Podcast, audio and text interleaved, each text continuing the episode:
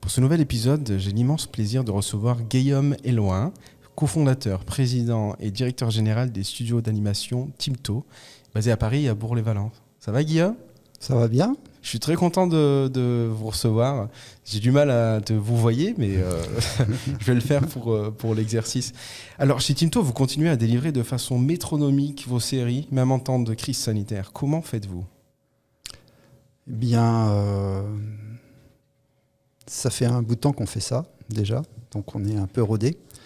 On a une équipe formidable euh, et surtout on a une équipe technique euh, qui est vraiment à la pointe et qui avait déjà travaillé sur euh, toutes les technologies qu'on a utilisées pour confiner en 48 heures plus de 300 personnes.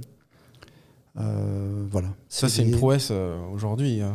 Il y a peu de, secteurs qui peuvent le faire, mais vous, vous avez réussi à le mettre en place. En fait, euh, on avait déjà travaillé euh, sur des tests euh, de déport écran-clavier pour sortir les unités centrales du studio de manière à travailler l'ergonomie et aussi la gestion de l'énergie et du rafraîchissement, et aussi pour des questions de sécurité. Et du coup, on avait fait ça il y a plus de six mois, et on avait identifié les technologies qui permettent de faire ça. Et du coup, euh, bah, c'est exactement ce qu'on a fait, sauf qu'au lieu de mettre euh, les machines euh, au sous-sol et les écrans au premier étage, bah, en fait, ils sont distants de plusieurs kilomètres, mais ça change rien au niveau de la technologie. C'est vraiment le coup du sort, quoi. Vous, étiez prêt un peu à l'avance, mais tant mieux. Ouais, bah, c'est-à-dire que c'est un heureux hasard et en fait, il n'y a pas de hasard. C'est-à-dire mmh. que voilà, on est dans une démarche d'optimiser tous les processus euh, liés à la fabrication euh, de séries et films d'animation. Et de, dans ce cadre-là, euh, voilà, le, le, fait de sortir les UC de, des, work, des open space, c'était une, une logique voilà, enfin, inéluctable. Mmh.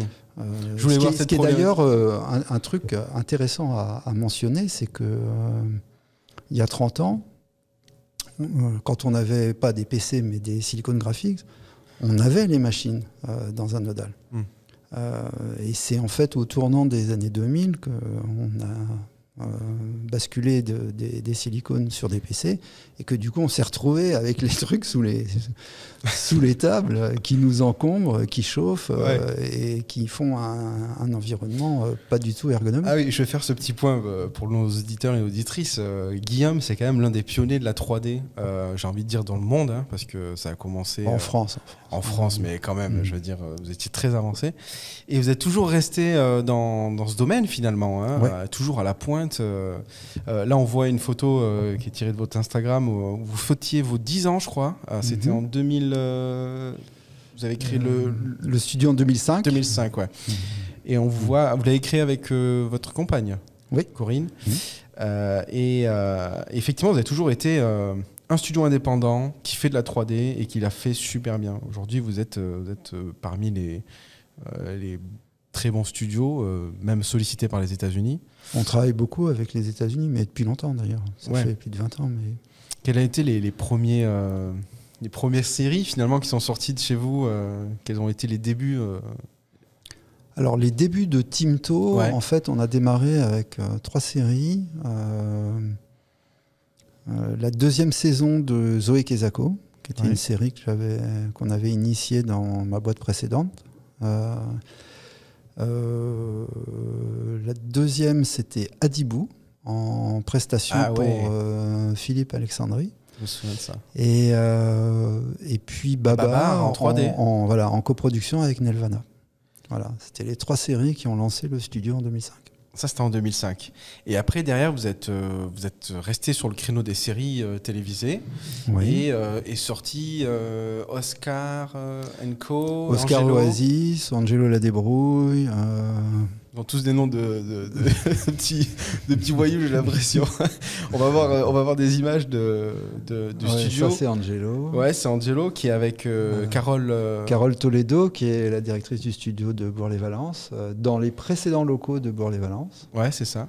Et on va regarder peut-être un, un extrait d'Angelo, La Débrouille, qui a été finalement la première série à succès hein, de Timto, puisqu'elle a été vendue dans 150 pays, il me semble. Ouais. Et on est en train de démarrer la cinquième saison Waouh. en production. Donc ça, ça avance bien quand même. Ouais. Très bien, passons aux choses sérieuses. Cette année, j'ai un super plan. Ce qui veut dire, Explique-nous ton idée et vite. règle numéro 1, aller droit au but. Ah. Règle numéro 2, tout le monde sait ce qu'il a à faire Parfait, maintenant foncez à vos postes et flattez-le C'est super, c'est euh, dans un graphisme assez particulier. Ouais. C'est tiré de, de livres illustrés Ouais. euh, qu'on a transposés en 3D avec euh, une animation euh, qui fait référence au stop motion. Ouais, c'est ça, un petit peu, ouais. Voilà, il y a un petit côté non interpolé. c'est c'est assez sympa. ouais. et c'est, donc vous avez fait l'acquisition des droits d'adaptation d'une œuvre, c'est ça qui s'est passé?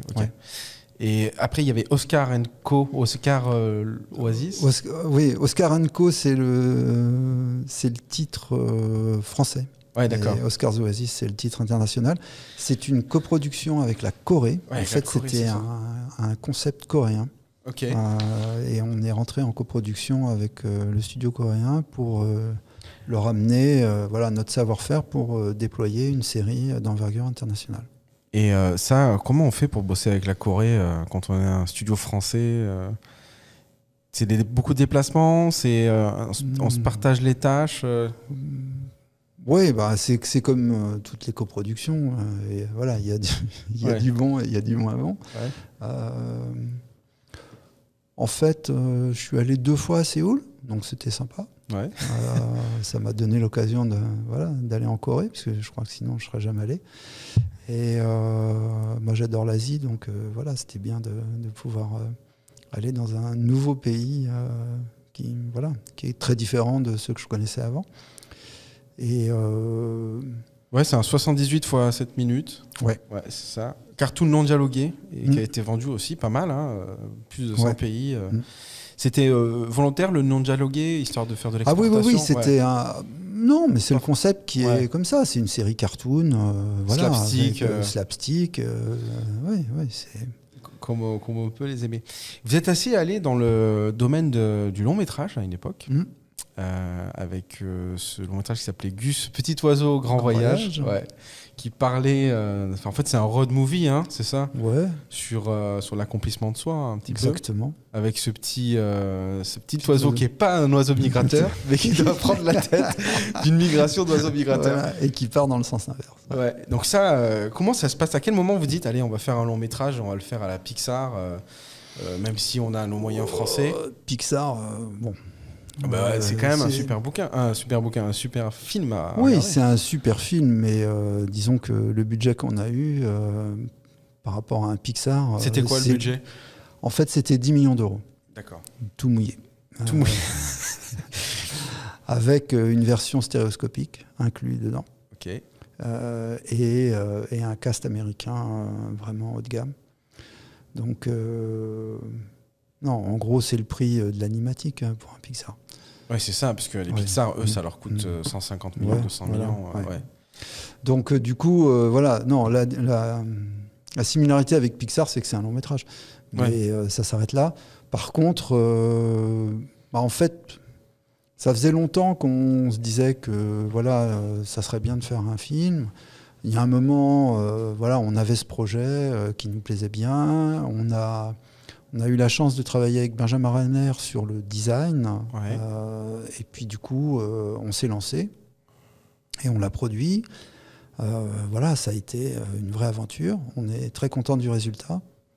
Et du coup, maintenant, ça, voilà, on est crédible pour en faire d'autres derrière. Voilà, on a trois longs métrages en, en préparation. Bah, je te propose euh, de voir l'abandonnance euh, si le son est avec Vous nous. voyez Ah, cet yes. oiseau majestueux qui vole dans le ciel Celui qui est tout en premier là Et ouais, c'est moi, Gus Au départ, c'était pas gagné, hein, mais alors pas du tout.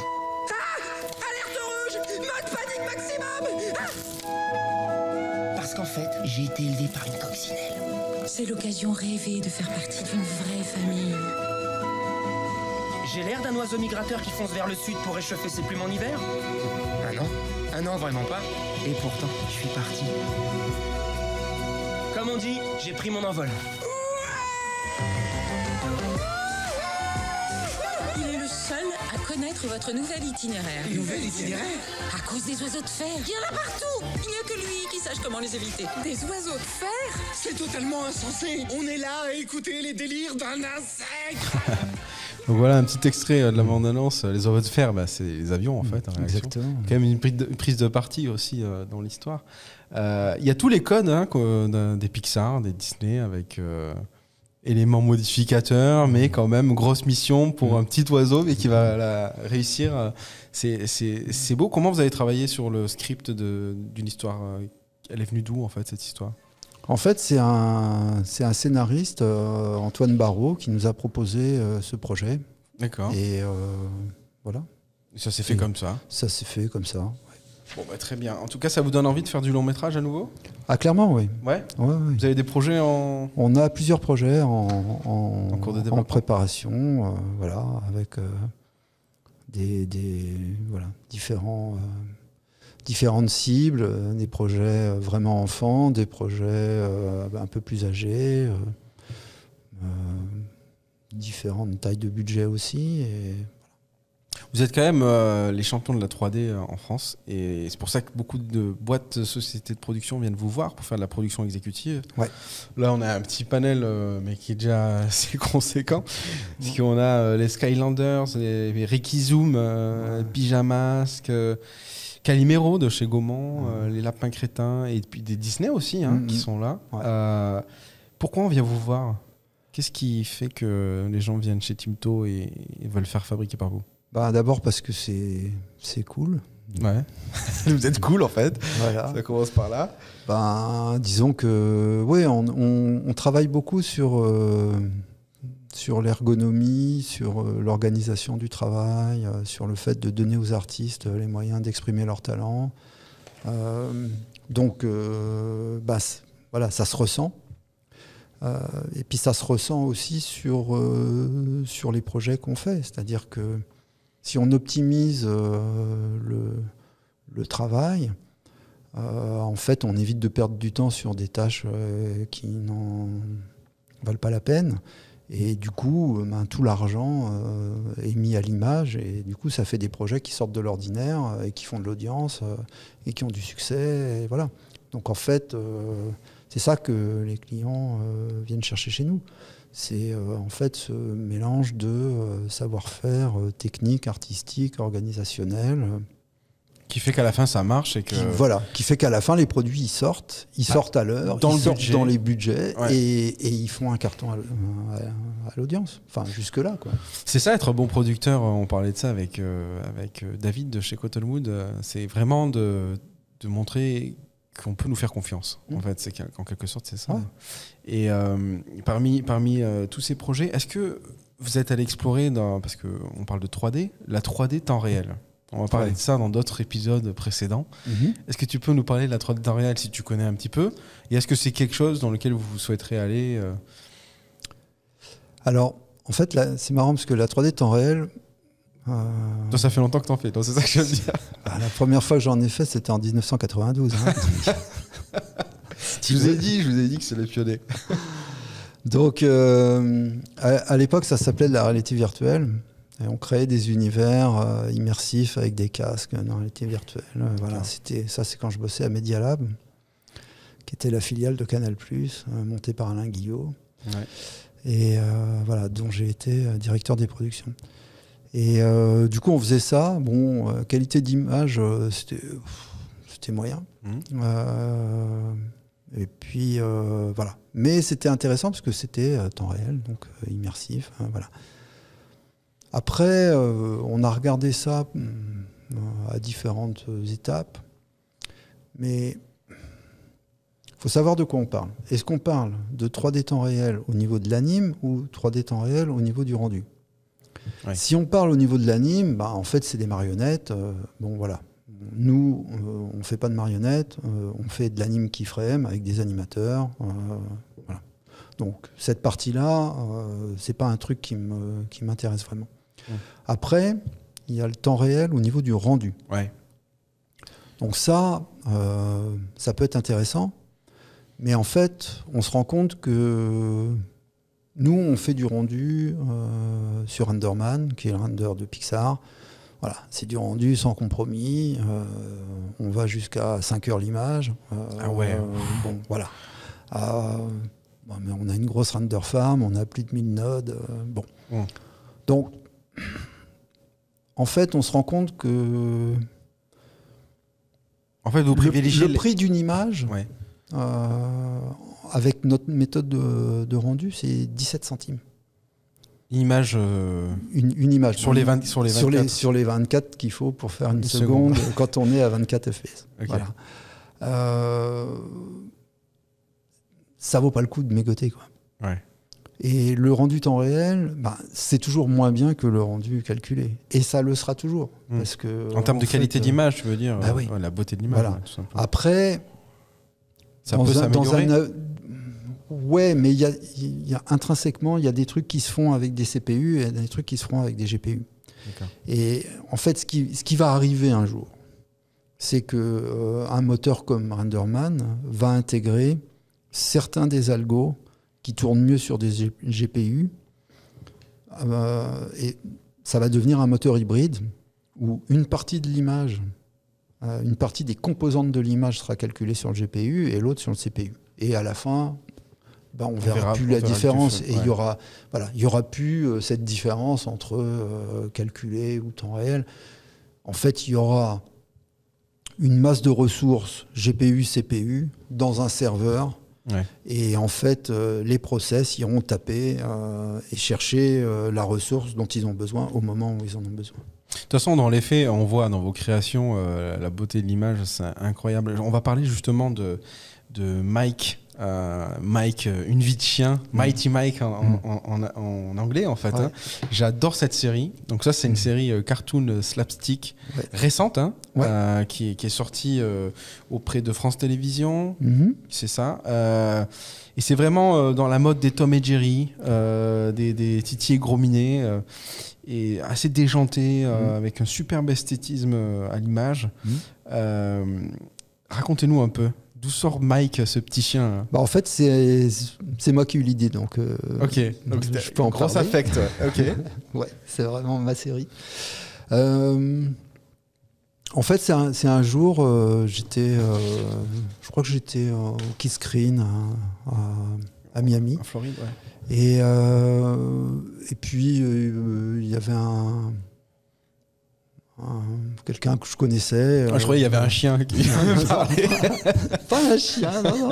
Il y avait un mec qui travaillait pour, euh, pour un studio euh, au Canada. Et euh, puis on discute, il me dit Bon, voilà, euh, qu'est-ce que tu fais? Bon, Je lui montre, Qu'est-ce que tu fais toi? Ouais. Il me dit Oh, on a fait un test euh, pour un long métrage, euh, on a fait un chien photoréaliste. Et il me montre un carlin, pas celui-là, c'était un autre, mais Un autre Carlin, un autre carlin, mais voilà, qui, qui danse, qui fait trois conneries. Je regarde ça, je fais Oh, ben, c'est super et tout. euh, on va faire une série. Et euh, voilà, on va faire euh, Titi et Gros Minet, euh, version euh, 2.0, euh, avec le chien. et puis, je sais plus ce que je lui dis. On mettra un chat, un oiseau, un truc. hop, et on va faire ça. Et, euh, et c'est parti de là. Et, et en fait, euh, bon, voilà, ça a mis euh, deux ans à développer la série, à la financer, à la, à la- voilà, mais on l'a faite. Non, et du coup, on va, on va regarder à, quoi, à quoi ça ressemble. Mais franchement, c'est. J'ai envie de dire, c'est des bars. Et je les vois en ce moment, ils passent à la télévision et je regarde ça avec mon fils de temps en temps. C'est adorable. Il doit chercher euh, ce petit Carlin là, il doit mener la garde en fait dans une maison californienne. euh, Voilà, en fait, c'est- un carlin. Il aimerait bien euh, se la couler douce, euh, éventuellement impressionner la voisine, euh, qui est voilà, une chienne super élégante. Et puis, en fait, il y a plein d'éléments à l'intérieur, à l'extérieur, euh, qui vont faire que, euh, en fait, euh, sa journée euh, Elle se passe jamais. elle se passe jamais comme prévu. Et, et- et à la fin, il va finir euh, complètement épuisé. Et du coup, euh, quand les parents et les enfants y rentrent, euh, il est complètement vautré, épuisé, et, et du coup, les gens euh, disent Je pense Oh, que mais c'est un quel, flemmard. quel feignasse ce mec Il dort tout le temps, alors qu'il leur a sauvé leur baraque du chaos. C'est ça. Et euh, bon, c'est- c'est sans. euh, sans parole, mais c'est trop marrant.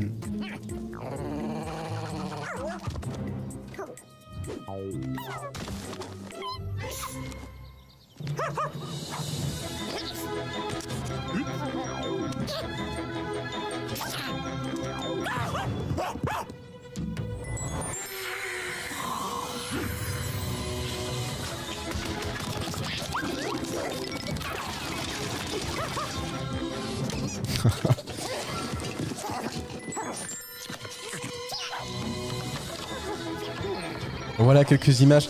Moi, je suis bluffé par euh, la qualité de l'image et pff, en plus, on est sur des poils et tout là, c'est d'une complexité. Ouais. C'est quoi le travail derrière, derrière ça? Et que fait aussi euh, Digital Dimension, qui est un peu la personne. Enfin, c'est un, un- un Bah, studio canadien qui En fait, c'est voilà, c'est le studio canadien euh, dont est issu, enfin la personne que j'avais D'accord, rencontrée. Et voilà. Et du coup, ils ont fait, ils ont fait 20% des épisodes. D'accord. Et alors, euh, c'est quoi le travail derrière? C'est combien de personnes qui sont, qui sont au travail derrière une série comme, euh, comme Mighty Mike? Bah, Mike, c'est comme les autres séries. hein, euh, c'est une centaine de personnes. voilà, entre les gens qui font les assets, les animateurs, le rendu, le compo, plus les auteurs, les directeurs artistiques, toute la post-prod. Voilà. C'est le c'est- pipeline. C'est euh, pipeline classique, classique, Ouais. c'est juste que là, on a mis la barre euh, très, très haute sur très la- haute sur le rendu, en essayant de travailler dans un univers euh, plutôt cerné, puisque euh, Il y a voilà, que cette maison, Il y a fait, que ouais. cette maison, il y a un nombre limité de personnages, même si bon, voilà, il y, a- il y a pas mal de déclinaisons. euh. Ouais, ça, ça fait partie des compromis que doit faire le producteur, en fait, entre. euh, Oui, c'est les paramètres euh, qu'on qu'on- qu'on établit en amont. voilà, plus on veut faire de décors et de personnages, Plus c'est coûteux. plus c'est coûteux, donc il faut faire des économies ailleurs. Donc euh, voilà, si on peut simplifier le rendu, euh, ben disons ça. Voilà. C'est quoi la vie de Mike aujourd'hui, là, sur euh, cette Ben, œuvre, Mike, en fait? on est en train de, de- de réfléchir à faire une saison 2. D'accord. Et ça s'est vendu à l'étranger? Ça s'est très bien vendu. Et quand vous vendez une série comme ça, les coûts euh, de fabrication ont été amortis. Après, c'est du catalogue en fait. Ouais. C'est quasiment. Ouais, s'il y a euh, des revenus de catalogue, ouais. Ouais, c'est ça. Mm. Ok. Euh, les nouveaux projets que vous avez en cours là, j'ai vu qu'il y avait Presto, le manoir. euh, Alors, oui, c'est issu du Manoir Magique, Manoir qui était ça. un long métrage. Ouais. Donc, euh, c'est un univers dérivé de ce long métrage. Euh, c'est une série sur la prestidigitation qui est en cours de production. Ouais, c'est- celle-là. Ouais. Ouais, c'est ça. Et, euh, et ça, vous faites ça avec qui Euh, M6 Euh, ouais. Ouais, c'est ça. Hmm. Et Cottonwood en coproduction? Non, en distribution. En distribution. ok, c'est ça. Et ça, c'est en cours de fabrication. Ça, ça va être. euh, quelle destination comme public Plutôt? C'est 6-10 ans. 6-10 ans. Ok. Et euh, j'ai vu aussi que vous travaillez avec Netflix euh, désormais. Alors, je sais pas si c'est l'exécutif ou. euh, oui, oui, c'est de la prod exé. Pro, Prodexé. avec City of Ghost, hein, Ouais. c'est ça, qui a été, qui, qui- qui a été écrite. En fait, c'est un concept de Elisabeth Ito, avec qui on avait travaillé. euh, Elisabeth Ito, c'est une réalisatrice euh, américaine d'origine japonaise, ouais, euh, qui, a, qui travaillait, voilà, elle est là, euh, qui travaillait. Je l'ai rencontrée quand elle était chez Cartoon Network, où elle était euh, supervising director sur Adventure Time. Ok. Et elle avait fait un, elle avait pondu un court métrage perso sur lequel on a travaillé, qui s'appelait Welcome to My Life Et euh, qui a gagné pas mal de prix dans les festivals et qui était une, une esthétique très particulière où on avait des décors euh, photographiques Mhm. et euh, des personnages animés très 2D. Et, et ça donne une esthétique très très chouette et très très innovante. Et du coup, euh, cette série, ça devait être un pilote pour une série, Ouais. euh, mais qui n'a pas abouti. Et en fait, elle est passée euh, au studio Netflix.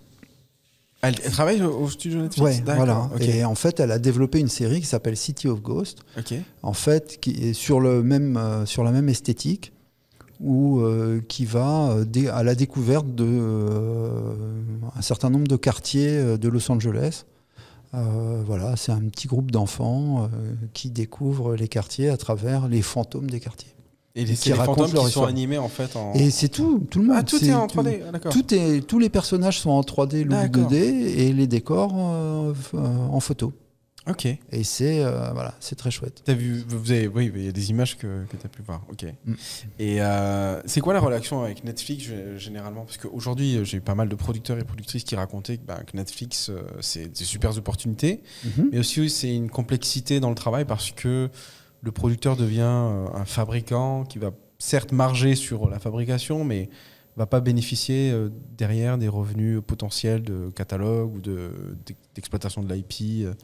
Bah, après, chaque deal est différent, mais Ouais. euh, en l'occurrence, euh, là, c'était eux qui ont développé le projet. euh, nous, c'est une prod exé, euh, au même titre qu'on fait sûr, Pyjamas ou. Rikizoom Ouais. ou Calimero, comme tu l'as mentionné. Donc, Ça revient au même pour vous. bah. Oui, oui, c'est exact. De ce point de vue-là, c'est exactement la même chose. Après, euh, on a d'autres projets euh, qui sont diffusés sur Netflix euh, et on a vendu les droits comme on vend euh, à un autre diffuseur. Diffuseur, ouais, ouais, Donc ça, ça change rien non plus de ce côté-là. Sur la prod exé, il y a peut-être un peu plus de tension qui est mise sur le fait de délivrer à temps, etc. Ou c'est revient au même? Ah bah non, ça revient exactement au Ouais, même. c'est pas parce que c'est nous les producteurs qu'on peut se permettre de livrer en retard. hein. Non, ok. Ouais, Netflix euh, se met pas mal à l'animation. Je sais pas si les autres plateformes euh, y vont. Euh, HBO, je pense y va, mais euh, Amazon, euh, ils en parlent pas beaucoup. Faut voir. euh, Je sais pas si euh, Ouais, Amazon, ils ont fait des trucs. euh, en animation, Ouais. mais plutôt du movie alors non? Ouais, sais plutôt euh, ouais, de l'anime photoréaliste, euh, un peu. Euh, ils avaient fait un truc, alors, je me rappelle plus du nom, mais c'était. euh, Plutôt public euh, adulte alors. Plutôt adulte, Ouais. ouais. ouais. Ok. Euh, parmi euh, vos initiatives euh, chez Timto, vous avez une association que vous avez montée qui est en fait une école d'animation euh, pour euh, ceux qui sont pas forcément dans le sérail de je suis allé postuler dans une école d'animation, euh, prêt à payer un certain, Mhm. Un certain montant en fait hein, pour être diplômé. Mhm. Euh, ça s'appelle l'ECAS, Ouais. euh, l'école euh, cartoucherie animation solidaire. Mhm. On va regarder une petite vidéo de, de Carole qu'on a mentionné tout à l'heure qui, qui explique pourquoi a existé ce, ce projet. Alors aujourd'hui chez Timto, on va atteindre en, en janvier euh, deux- 266 postes ici en interne. Il manque beaucoup de gens euh, sur le marché de l'emploi en animation. Et donc du coup on a, on a un projet qui nous tient à cœur qui s'appelle l'ECAS, c'est l'école cartoucherie solidaire euh, de l'animation. Et en fait on voudrait former des gens à l'animation. Et euh, elle est solidaire parce qu'elle est gratuite et euh, sans avoir forcément un diplôme. Nous, on les forme pendant six mois avec des, des gens qui sont en poste chez nous aujourd'hui et qui vont permettre de, de faire connaître le travail réellement et précisément à des nouveaux animateurs qui, j'espère, continueront chez nous après. C'est ça l'ECAS, c'est euh, une école solitaire gratuite, ouverte à tous, Ouais. euh, avec une formation assez courte en fait, 6 mois, Sept. 7 mois. Euh, comment ça fonctionne? D'où est venue cette idée? Et où est-ce qu'on en est aujourd'hui de ce projet? Alors, euh, bah, c'est venu d'une réunion qu'on a fait avec le CNC il y a trois ans, ouais. trois ans, quatre ans. 2017, 2018 Ouais, c'est ça. Euh, où ils nous ont expliqué que, euh, voilà, à, à horizon euh, 2020, 21 ou 22, je ne me rappelle plus, il y aurait un déficit euh, pour l'animation de 2500 personnes. Donc 2500 personnes manquantes sur le marché français Ouais. pour, euh, pour euh, couvrir les besoins. Les besoins euh, du marché français. C'est génial. Donc, euh, bah non, c'est pas génial. Non, mais c'est génial. C'est vraiment, euh, voilà. C'est Et- génial au- du fait que ça peut créer des emplois, c'est ça que je veux dire. Voilà. Et du coup, euh, du coup, on, on- voilà, il y a, il y a eu différentes discussions euh, et nous, on s'est dit que voilà, on allait prendre le taureau par les cornes. Ouais.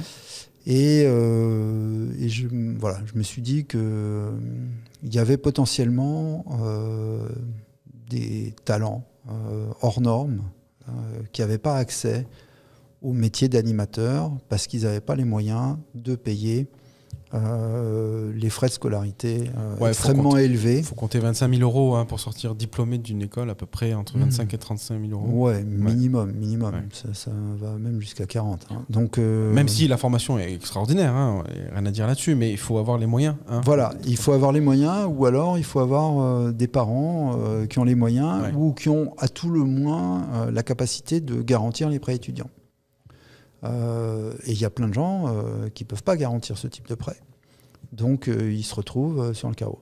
Et qui ne sont Et- pas talentueux pour autant. et qui sont Enfin, pas moins, moins talentueux talentueux pour pour autant, parce que en fait le- la capacité à être animateur c'est un talent qui est distribué de manière uniforme sur la population et c'est indépendant du niveau social c'est indépendant de la géographie voilà il y a à peu près euh, 3, 3% de gens qui ont la capacité d'être un, un animateur hors norme et on a les moyens de les détecter de Mhm. manière assez euh, rapide.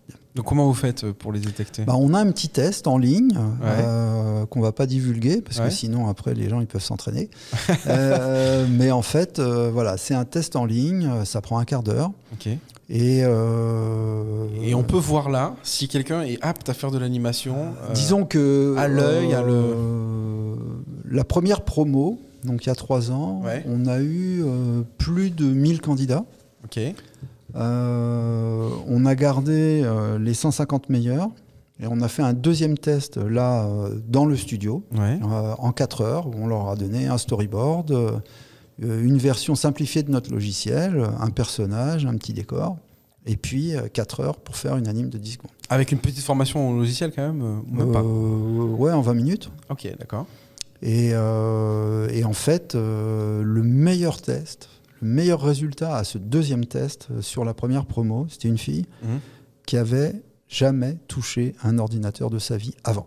C'est une blague. Mais elle dessinait, elle faisait quoi? Ouais, elle dessinait. Ouais, elle avait cette aptitude à elle- déjà Ah, bah raconter oui. des non, choses. Mais non dessin. seulement elle avait l'aptitude de voir les gé- la, la géométrie dans l'espace, euh, Ouais. elle avait euh, la capacité à raconter une histoire, euh, elle avait- voilà. Mais elle avait aucune compétence informatique, même pas pour jouer à un jeu vidéo.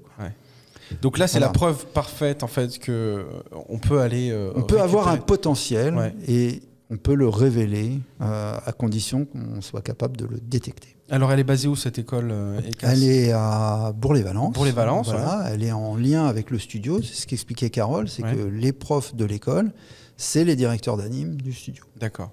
Voilà. Comme ça, vous faites un transfert directement, Voilà, euh, directement sur le pipeline. euh, et euh, voilà. Et chaque, chaque directeur d'anime a sa méthode de travail qui est globalement la même, mais à chaque fois différente. Mhm. Et du coup, ils sont, ils sont initiés euh, aux différentes sensibilités. euh, voilà. C'est des promos de combien à peu près C'est 30 personnes. 30 personnes. Et là, vous en êtes, vous en êtes à votre On troisième. a- voilà, on a, on a terminé, la, on, a, on a diplômé la troisième promo, donc euh, 90 personnes diplômées. euh, C'est voilà. génial. Et tu- ils- donc tous ces jeunes sont à Bourg-les-Valence ou aujourd'hui peut-être. euh, Bah, Il y en a qui ont trouvé du boulot ailleurs, euh, il Ouais. y en a qui sont partis, euh, il y en a qui. Voilà, mais sinon, euh, non, il y en a beaucoup à Valence. Moi, ouais. ce que j'aime beaucoup dans cette euh, initiative, c'est que ça vient euh, augmenter la valeur sur le marché, en fait, euh, tout simplement, de, enfin, du marché de l'animation. Mmh. Réussir à avoir plus de gens qualifiés. euh, Bien sûr. créer des C'est un métier fantastique euh, et. Et, et c'est vrai que c'était c'était injuste euh, que ça soit réservé euh, aux gens qui avaient juste les moyens de, de payer les écoles. quoi. Non, clairement. Bah, belle initiative à suivre. J'invite tout le monde à vous intéresser à, à l'ECAS. Oui, ce qu'il faut dire aussi, c'est que à l'issue de la formation, on leur propose un contrat de six mois. Ah, quand même. Voilà. Donc il y a quand même un contrat en plus à la clé. euh, Ouais, clairement, ouais. si- voilà, on leur met le pied à euh, l'étrier et voilà. Et puis, euh, et puis il y en a qui continuent. hein. C'est-à-dire que nous, euh, voilà, c'est en fonction des projets, mais généralement les gens, voilà, on les fait enchaîner. Donc, Bon, super, mais merci Guillaume d'avoir expliqué et partagé cette, cette, cette initiative. Ben, on arrive à la fin de notre euh, épisode, ça passe vite hein, Ah quand on discute comme ça. Peut-être une petite actu, tu disais que avais, euh, vous avez récemment parlé euh, d'une nouvelle création à Cartoon Forum, oui. au Forum Cartoon, pardon. Ouais, on a présenté une série qui s'appelle Tiny Island. Tiny Island. Alors allez, le petit pitch de Tiny Island là. Tiny Island, c'est une petite île déserte euh, perdue euh, dans le Pacifique et euh, qui voient pas grand monde et du coup qui décident de parcourir le monde pour aider les petits enfants. C'est une série preschool euh, qui ont des soucis à faire un pas de côté et de voir euh, en, regardant bien que finalement euh, leur problème n'est pas un problème. Ah, c'est bien. C'est euh, un peu un récit inclusif qui va. Ouais, c'est très mignon. C'est réalisé par euh, Guillermo Garcia, qui est le créateur de Pocoyo. Ouais. C'est un très joli design et voilà, c'est ultra cute euh, pour les tout petits. Bon, ben, hâte de voir ça euh, sur les écrans euh, dans les années, mois à venir, on verra. Voilà, bon, on arrive à la fin. Merci infiniment, Guillaume, d'être venu sur le Merci podcast beaucoup. Anima Show et d'avoir accepté mon invitation. Moi, j'ai adoré ce moment. Merci aux éditeurs et aux éditrices d'avoir écouté jusqu'au bout cet épisode. N'hésitez pas à le partager à vos proches, à vous abonner et à nous mettre 5 étoiles parce que c'est ça qui nous motive le plus. Allez-y. Euh, merci encore, Guillaume, et bonne journée.